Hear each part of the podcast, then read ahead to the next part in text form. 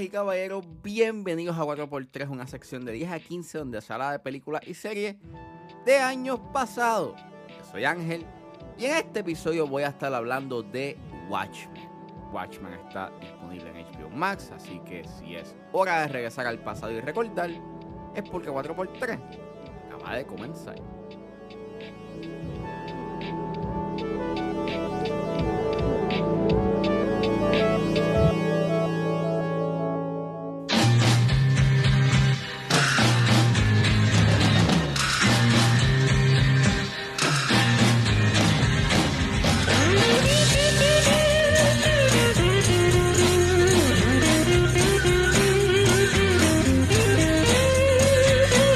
Y con All Along the Watchtower de Jimi Hendrix sonando de fondo, vamos a hablar de Watchmen. Nada, Watchmen es una película dirigida por Zack Snyder, es escrita por David Hayter y Alex C., basado en la novela gráfica creada por Alan Moore y Dave Gibbons. El elenco lo compone Jackie Earl Haley, Patrick Wilson, Carla Gugino, Malin Ackerman, Billy Crudup, Matthew Good y Jeffrey Dean Morgan. Y trata de que en un 1985 donde superhéroes retirados existen, el asesinato de un colega hace que el vigilante activo Rorschach realice su propia investigación, descubriendo algo que podía cambiar el curso de la historia como la conocemos. Disclaimer, esta película tiene temas de violación, pedofilia y actos de extrema violencia, así que sugiero discreción. Watchmen es considerada una de las mejores novelas gráficas jamás escritas en la historia. eh, y desde que terminó su publicación, eh, hubo sus intentos de hacer una adaptación al cine. Se consideraba Watchmen eh, un source material inadaptable.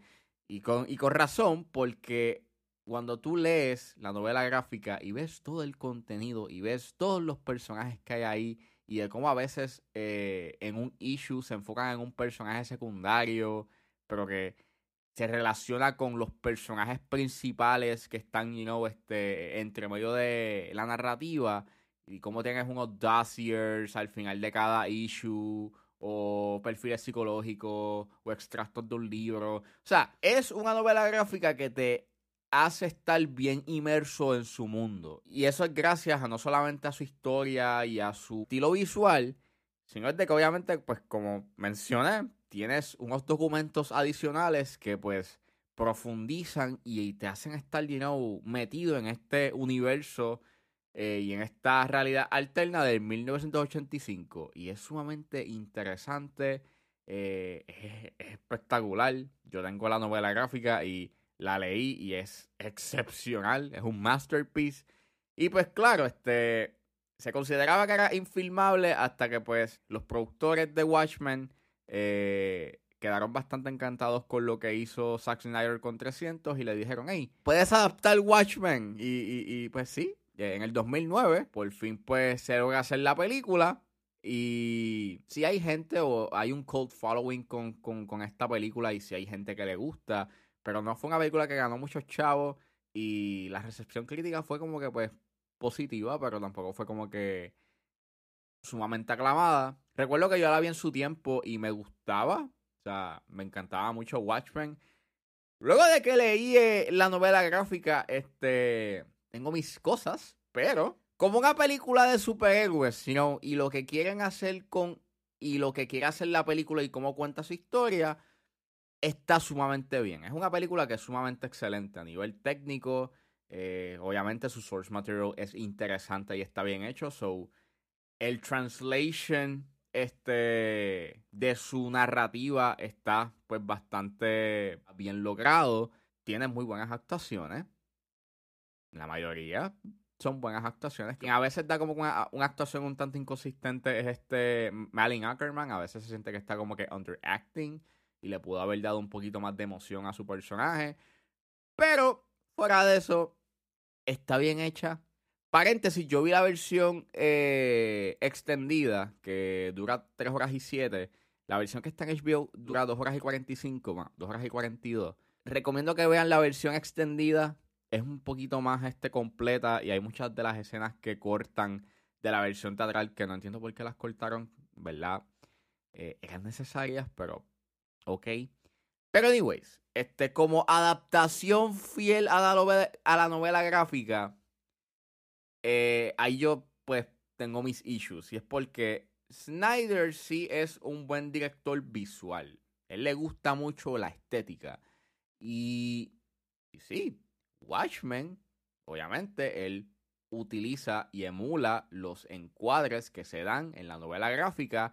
Y sí, tú puedes decir, mano, o sea, en realidad él ya tiene como que mitad del trabajo hecho, pero aún así la complejidad que hay detrás para poder lograr esos encuadres y llevarlos, you know, a una versión live action es de admirar. Y en verdad están bien hechos, es bien bonito. Me gusta mucho como él obviamente este cambia un poco la paleta de colores de la novela gráfica, porque la novela gráfica utiliza mucho los colores amarillo, violeta, eh, anaranjado, eh, marrón, el verde. Y obviamente, si tú lo, trans, si tú lo traduces a un encuadre live action, maybe esa, ese uso de colores como que it doesn't make any sense. Pero de la manera en cómo los utilizan y cómo eh, la fotografía a veces tiene como que esta paleta de colores un poco más desaturada o un poco más azulada, pues funciona, ¿verdad? It works. Y cuando utilizan esos colores verde, amarillo, eh, anaranjado y violeta, los utilizan bien. No se siente como que jarring or out of place. Este, el hecho está en esto. O sea, como dije, Snyder sí es un director bastante, you know, un buen director visual. Le gusta mucho la estética. Y debido a él estar enfocado en la estética y de que las cosas se vean cool, hace que la intención de la novela gráfica se, se pierda en su adaptación. Porque algo como los trajes, la postura de sus personajes, cómo ellos actúan y cómo ellos son, pues no es igual. Porque gran parte de por qué Watchmen es tan buena, o sea, la novela gráfica, es porque está haciendo una deconstrucción del género de los superhéroes y de cómo estas personas pues tienen sus issues y de cómo al final del día lo que ellos están haciendo, cuando te tiran, cuando te tiran esa línea de Who Watches the Watchmen, pues te básicamente está diciendo de que porque estamos dependiendo de, de estar seguros con estas personas que básicamente tienen sus issues y de que en realidad no están haciendo un verdadero cambio en la sociedad. E, eso es lo que hace que la novela gráfica como que sea bastante interesante porque la gráfica no está enalteciendo a estas, a, estas personas, está cuestionando lo que están haciendo y quiénes son y de que todos ellos después tienen sus issues y mayormente con Rorschach porque cuando tienes el backstory de quién es él y cuando te presentan la escena de Rorschach que mata por primera vez a un criminal, este, en la película quieren que empatices o que tú como que entiendas a, esta, a este individuo.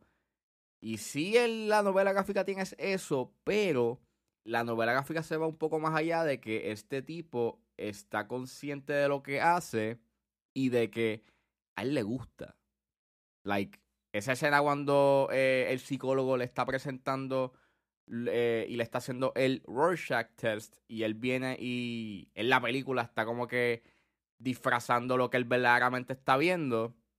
En la novela gráfica, él dice lo que él está viendo. Él pues está viendo y no cosas horribles. Y, y esa aceptación de lo que es y de lo que él está haciendo y de que él no siente ningún tipo de remordimiento por las acciones que está haciendo por su moral, porque ve todo bueno o malo y eh, hay un cierto pesimismo en las acciones que él hace, pues básicamente este va a ser un personaje mucho más cuestionable de lo que lo que hace la película y de cómo te lo presenta la película, que es más bien esta figura heroica y malentendida. Y son esas pequeñas decisiones que aunque maybe en primera instancia no son como que tan eh, no afectan tanto la narrativa cuando las ves en una perspectiva macro y lo que quiere hacer la novela gráfica, pues sí, este, afectan bastante you know, la adaptación. No todo es malo, porque el final, es, el final es bastante bueno, al igual que el inicio, el que tú vayas directamente a lo que sucedió con el comedian al principio y estemos viendo esa secuencia es sumamente excelente, al igual que el final de que pues Doctor Manhattan creó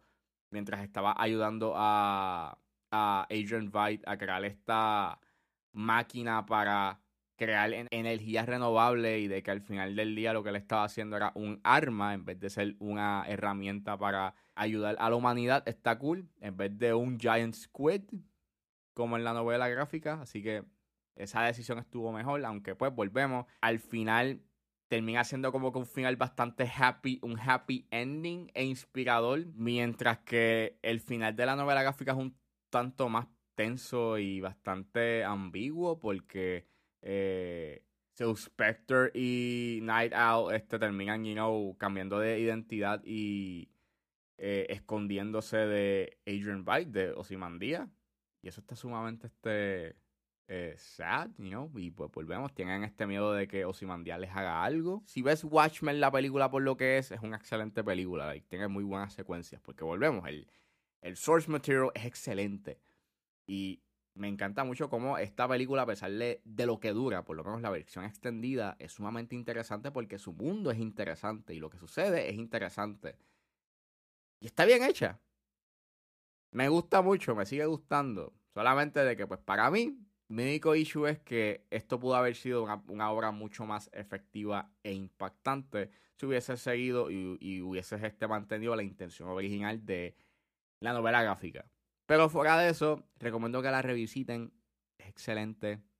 Es espectacular. Está bien hecha.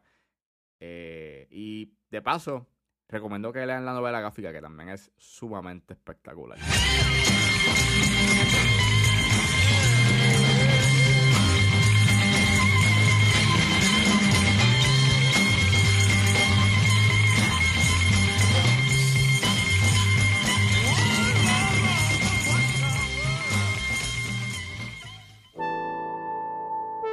Bueno, eso fue todo en este episodio de la 4x3. Espero que les haya gustado. Suscríbanse a mis redes sociales. Estoy en Facebook, Twitter e Instagram con ángeles.pr. Recuerden buscarme su proveedor de podcast favorito como 10 a 15 con Ángel Serrano. Gracias por escucharme y nos vemos en la próxima.